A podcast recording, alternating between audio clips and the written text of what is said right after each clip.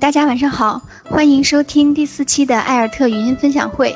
今天我们很荣幸的邀请到了资深的教育专家，呃，有着十余年参与国家及联合国多个教育项目经验的王亚飞老师，来跟我们聊一聊应试教育与素质教育该如何平衡这个话题。下面就欢迎亚飞老师。啊，感谢阿尔特社区的邀请。呃，先给大家在春节期间能够一起做这个分享，给大家拜一个晚年。今天讲一讲我们应试教育和素质教育之间的平衡。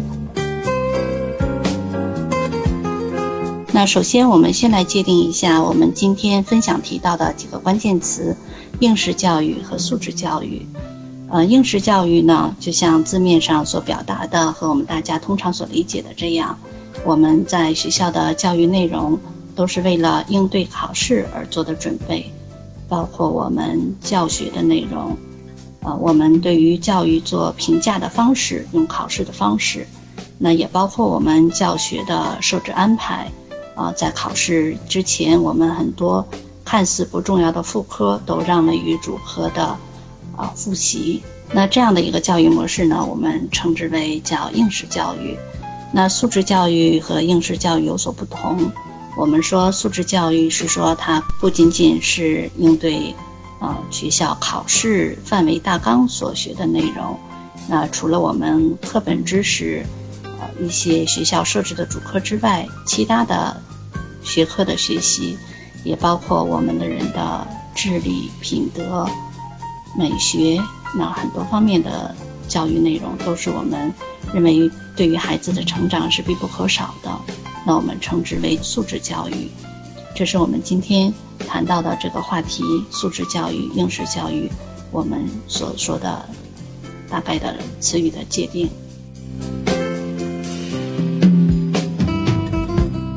那我们还提到了平衡，呃，在应试教育和素质教育之间，我们要去做平衡。那为什么要这么提呢？那我们的前提是说，我们的孩子还是在我们现有的公立学校，呃，是有着这样的考试，不管是期末考试还是中高考，那会有这样的一个向上晋升的一个教育路径。那在这样的一个系统内，我们如何去做这些平衡？那我们说平衡是动态的，也是不唯一的，是说随着我们时间和空间的变化。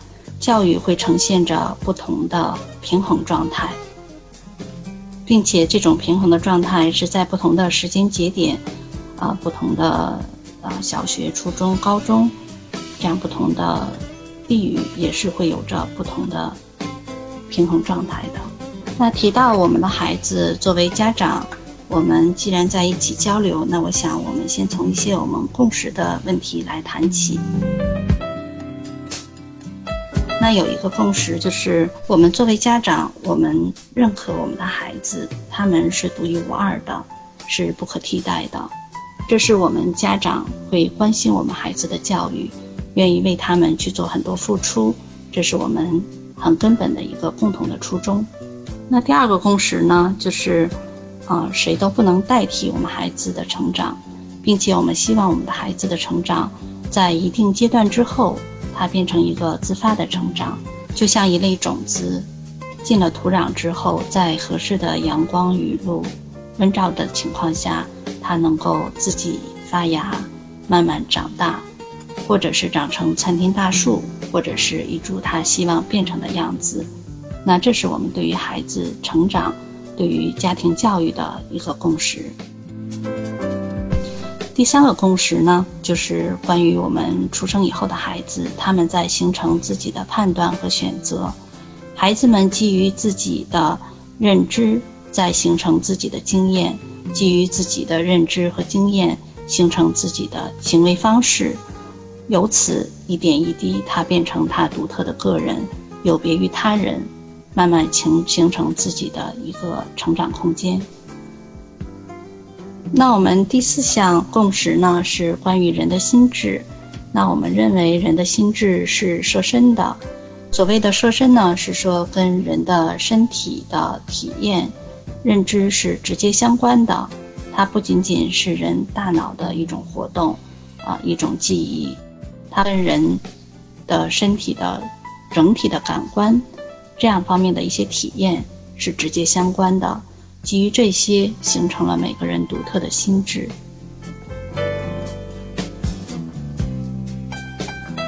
我们今天提到的，呃，应试和素质之间的平衡，似乎这两者之间存在着一种战争，存在着一种对抗。那这个对抗是因为什么引起的呢？我们来简单的说一下。从我们的呃家庭这个环境来讲，我想可能跟我们作为家长的理想有关。我们对于孩子可能多少存在着一些期望。一些理想、一些预期，不管是他的职业，还是他的发展方向，或者是某一项技能，这样的一个预期跟孩子之间实际成长过程中，呃，实际表现出来的会有一些不同，或者是在学习的过程中，某一项技能特长的学习过程中，存在着一些结果上的差异，由此可能造成的一些心理上的失衡。那我们说到教育。呃，我们是把教育当做一个，呃，动态的一个行为来看待。那我们提到教育，离不开我们的理念，离不开我们所依从的或是我们所认可的教育的理论。那另一方面呢，也会离不开师资。那此外呢，还会跟我们的评价导向有关。就像我们刚才提到的应试教育，那它是以。考试的内容作为他的是否掌握的情况作为它的衡量指标，那素质教育呢是以他作为一个人全面素质所具备的情况作为他的一个评价指标，那在这些方面，都是我们提到教育所会提到的几个要素。那我们肯定是不希望我们在这样的一个教育环境里面，让孩子们也包括我们家长。处在一个这样的一个失衡的状态，不管是心理还是我们在孩子时间上的安排，或者是孩子成长过程中所遇到的一些波折，那面对这样的情况，我们觉得，那我们一定要去平衡。那如何来去做这些平衡呢？我想，我们首先还是要去做调节。那这样的一个。面对失衡情况下的调节是应该先于在这种失衡状态出现之前，我们就能去做一些应急的预案，去做一些应对工作。那我们就说，我们要在呃压力出现之前，也就是我们的失衡出现之前去做一些应对。那这种应对，我们有两个方向可以去来梳理。第一个呢是关于我们的问题指向。所谓的问题指向是说，我们对于这样的一个应试教育和一个素质教育，我们如何去平衡它？那我们出现这个失衡，因为失衡引起的压力，而这个问题的点是出现在哪里？确实有一些知识是我们孩子所没有掌握的吗？那面对这样的一些情况，我想作为我们家长来说，那一定还是希望孩子，呃，在能力范围之内去解决。那如果从时间、从孩子自己的实际情况来讲，确实有困难的，那我们可以看看这样的情况下如何去解决。那这都是指向于问题，我们面对的问题到底是什么？基于问题去来。调节我们这样的一个身心失衡的一个状态。那第二种调节的方式呢，是针对我们的呃情绪指向。所谓的情绪指向呢，更像我们现在经常被频繁引用，可能很多人也感受到的这种焦虑，呃，跟这个是有关的。那这种焦虑的状态出现的时候，我们的情绪是属于这样的一个呃。失去平衡的一个状态。那如果是因为我们心理层面的这个焦虑出现的时候，那我们就要针对这个去来做自我疏导。那我们可以改变我们对事情看的、看知这个事情的一个看法。那如何改变这个对事情的看法和感觉？这个其实是我们很容易去做到的。那我们首先要从我们评价教育方法的性质，呃，从我们的心理层面认知上面去做这种改变，还可以从对教育方法的认知这个层面上去做一些改变。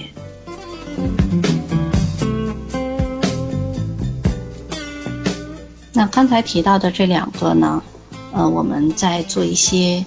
内容的补充，我们从素质教育的核心再去谈一谈，我们如何去做上面的一些认知。那我们知道，我们现在所提到的素质教育啊，其实出现这个词已经有三十多年的历史了，可以说是伴随着我们这一代父母成长的过程中就一直在提倡的。但是迄至为今，啊，实际上我们在大陆的教育。系统里面并没有真正的实现素质教育。那素质教育的核心，其实从杜威到我们所知道的陶行知这样的一个教育学家，他们就在提倡。那他们提倡的一个核心的观念呢，就是生活即教育，社会即学校。那说的就是说，啊，实际上教育是无处不在的，在我们的生活当中，在我们的社会当中。啊，都有很多可以为我们孩子所认知学习的内容。那现在呢，呃，发展到现在，我们啊不仅仅提生活是教育，呃，学校、社会都是这样的一个教育场所，我们还说叫泛教育。泛教育的理念就更在原来的生活、社会这样的一个环境基础之上，又做了更大范围的一个扩展。那我们提到。可持续发展教育理念，这也是我们去年，嗯，联合国可持续发展这样的一个大会，我们国家也有在上面有做这方面的发言和阐述。那可持续发展，在我们教育界里面作为一种可持续发展教育的理念，那它的范围阐述啊是更宽广一些，它认可的是人和环境互为教育者。那这样的一个环境，就不仅仅包括我们的生活、社会、生长环境，也包括我们的自然，甚至把我们的经济发展、文化这样的一些范畴都引入进来，它们共同作用于我们人的可持续发展，并且把它人的这种可持续发展这样的一个终身发展的一个理念，成为它的一个核心的一个目标。那我们在九七年，嗯，有提出这样的一个核心素养的概念，这也是我们基础教育。我们所说的基础教育是指，呃，K 十二，从小学到高中，这样的一个基础教育，它是这方面的一个很核心的一个指南针。那在这样的一个核心素养，我们所认为素质教育的一个核心的重点。有一些不同的地方，在不同的国家、不同的文化区域会有一些不同，那有一些共通的之处。共通之处呢，就是强调合作和交流能力、信息和通讯技术的掌握、公民素养、创造性和批判思维。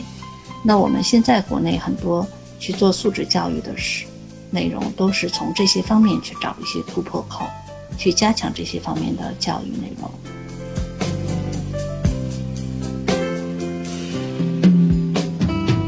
那反过来，我们说到基础教育，呃，也是我们群里可能大部分家长孩子所面临的这个阶段，更多的基于小学这个阶段。那在这个阶段里面，我们更看重的是什么呢？是我们是要培育一个人，还是要培育一个人才？那我们现在在教育这些，嗯，算不上专家啊。在我们教育这些人的眼里看来，培育一个人可能远远重于培养人才。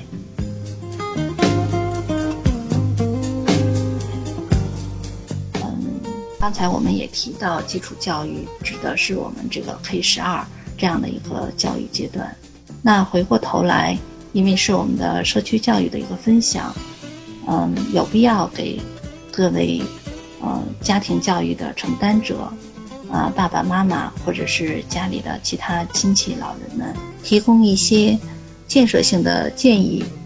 那我们提到的爸爸妈妈的支持，呃，这个支持呢，并不是我们泛泛意义上所提到的这种支持，这里面是有一些呃技术方法在里头的。比如说，我们提到陪伴，那这样的陪伴，对于有焦虑或者是问题指向的孩子们和家庭成员来说都是非常重要的。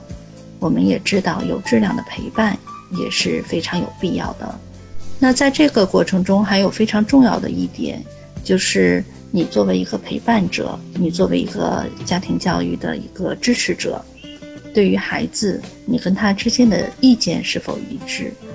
只有当你们的意见或者是价值取向是一致的时候，你的陪伴才是，呃，能有一定的价值、有一定的效果的。否则的话，你的这种陪伴反倒会引发被陪伴者，也就是孩子们的焦虑。那这样的陪伴，反倒是没有必要的了。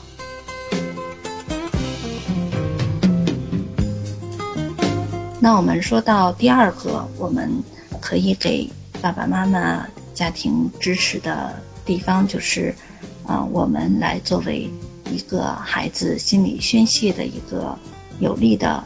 有价值的一个出口。那我们的科学实验也证明，啊，这样的一个心理宣泄，对比于没有这样的一个心理宣泄的被试组来说，他的生理机能明显的能够得到良性的改善。所以，与其让孩子憋在心里，不如让他对我们说一些他们真心想说的话。在这个过程中，我们即使是当他们情绪的垃圾桶，啊，一个心理宣泄的一个出处，对于孩子们来说，价值从长期来看一定是非常有效果的。